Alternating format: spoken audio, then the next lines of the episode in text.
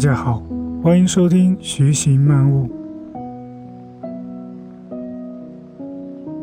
这是一档记录分享有关个人成长、思维迭代的播客节目，提倡通过简单重复的系统行为，借助时间的复利，达成一个又一个人生里程碑，并自动无限前行。希望能与你在这条对自我探寻的漫漫长路上一起徐行、漫悟。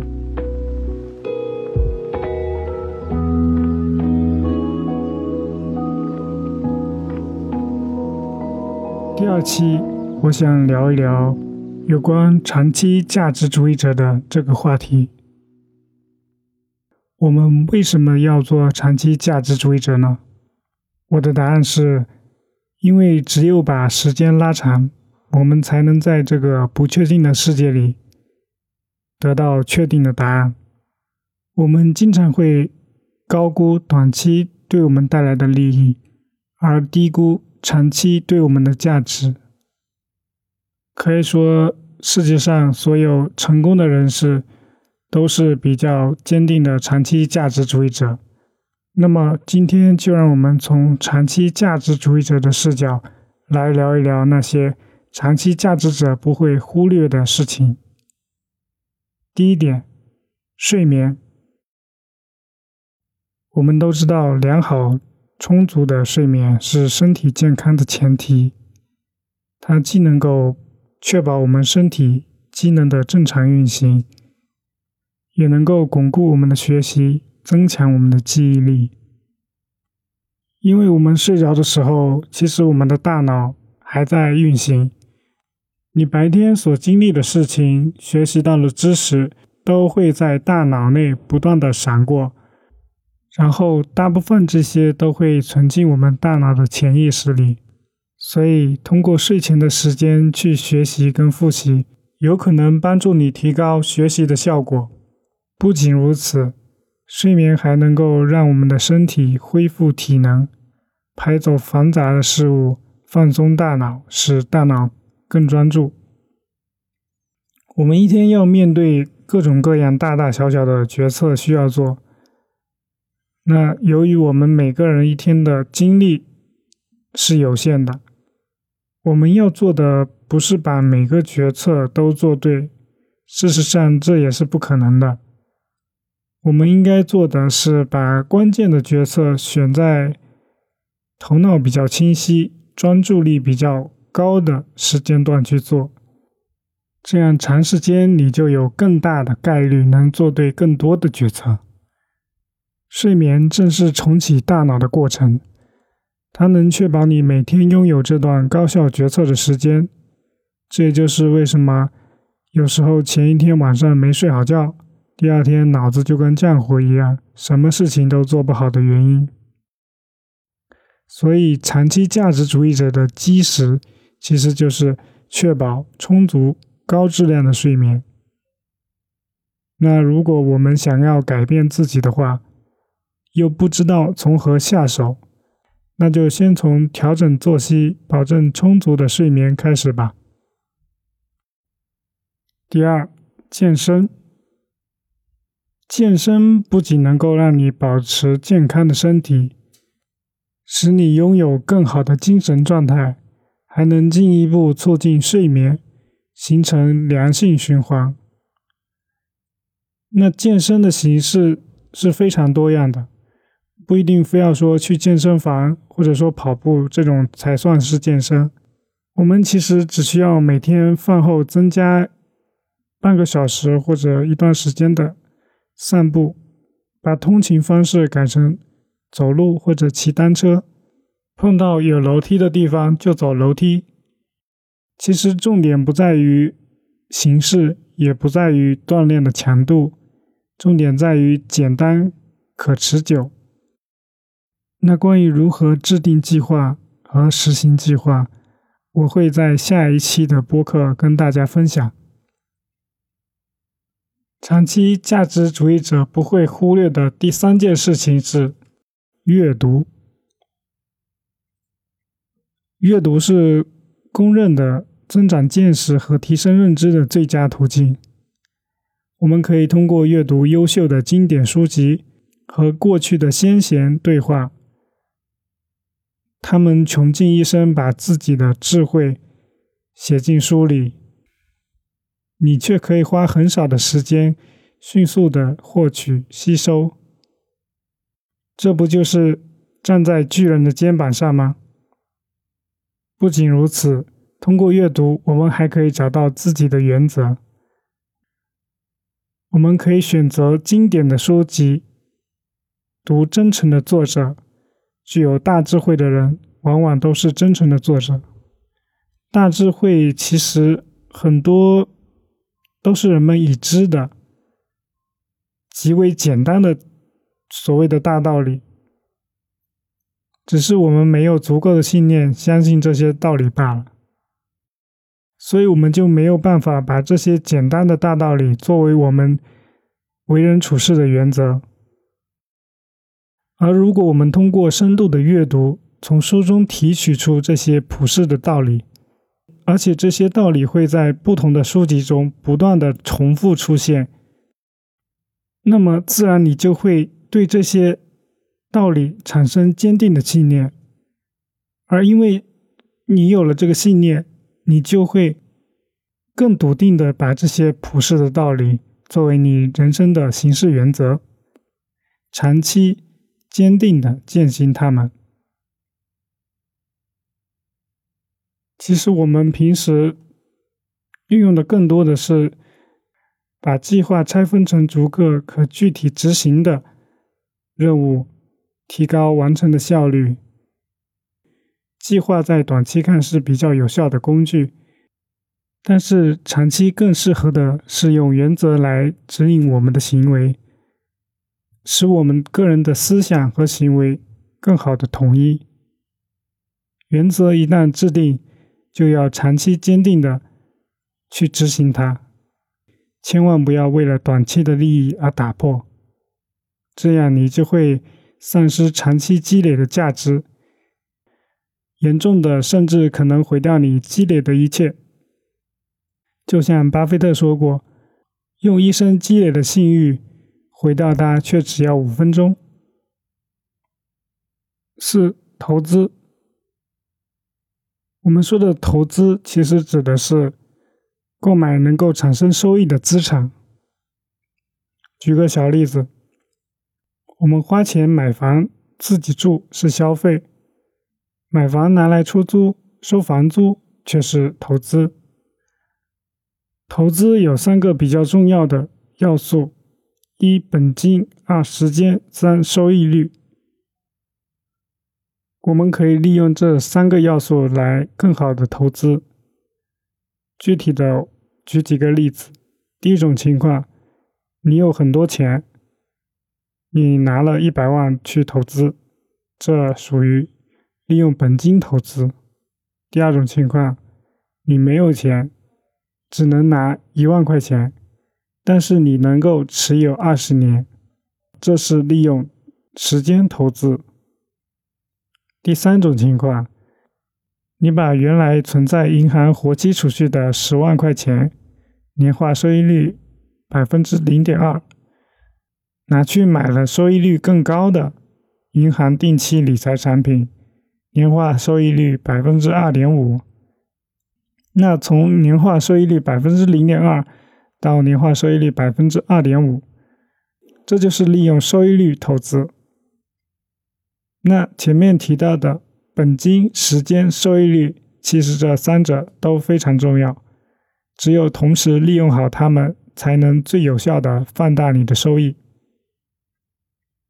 那本金，我们可以通过开源节流增加收入，节约不必要的开销来增加本金。时间，我们可以做好个人财务规划，只利用闲钱，就是我们长期不会用到的钱去投资，这样可以增加我们的投资时间。那收益率，我们可以通过选择。长期收益率最高的资产，那什么是长期收益率最高的资产呢？啊，这里有一张图，统计了美国一八零二年到二零零二年两百年时间内各个大类资产的长期收益。我会把这张图放在播客的简介里面。我们可以看到，这两百年间，股票、国债、银行、现金的各个收益率分别为：股票年化收益率是百分之六点六，长期债券收益率是百分之三点六，短期债券年化收益率是百分之二点七，黄金年化收益率是百分之零点七。美元现金年化收益率是负的百分之一点四，由此我们可以得到一个结论：股票是长期收益率最高的资产类型。那么，假设一八零二年你投资了一美元在美国股市，这里指的是大盘指数基金，不是个股。那么，两百年后，你的一美元将会变成。七十万四千九百九十七美元，资产的增长率是七十万四千九百九十七倍。但如果你把一美元存在了银行活期，或或者直接藏在你家的枕头底下，那两百年后你的一美元就会变成可怜的零点零五美元，资产缩水了二十倍。我们可以看到，同样的本金，同样的时间。因为收益率的差距，经过时间的复利，其结果可谓是天壤之别。那么这背后其实有一个无形的杀手——通货膨胀。你也许会问：现金放着两百年，怎么还能缩水了二十倍？没错，这背后的元凶就是通货膨胀。简单的说，就是物价上涨，钱不值钱了。我查了下。近期美国的通胀率是百分之四。假设按照这个通货膨胀率，你今天的一块钱，明年就价值零点九六元，后年就是零点九二元，不断的缩水。你也许会苦恼，我这一块钱明明还是一块钱啊。其实金钱或者说货币，指的是其背后对应的购买力。而不是那张纸或者银行支付宝里的一串数字。特别简单的一个例子，你拿着一大箱黄金飘落到一个孤岛，那里的原住民根本就没有见过黄金。试问一下，你的一箱黄金还能当钱花吗？所以记住，金钱是其背后的购买力。了解通货膨胀，感知它的存在。这对于我们来说是很重要的。了解了通货膨胀在不断减弱我们手头现金的购买力，使其缩水，那么我们就可以很好的联想到：那我上班的工资如果一直没涨薪的话，不就是工资越来越少了吗？假设你年薪是十万块钱，通货膨胀率是百分之五，你在同一家公司工作了十五年。公司特别坑，十五年都没有涨过工资。那么十五年后，你年薪的十万块钱，它的实际购买力就是四万八千一百零一点七一元。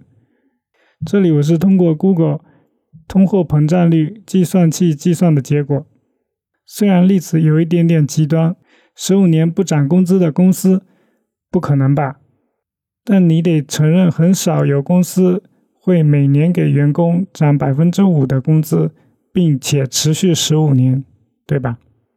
当然，你可以通过升职加薪或者跳槽来达到一定程度上的涨薪，但要做到每年百分之五的增长，可以说是凤毛麟角。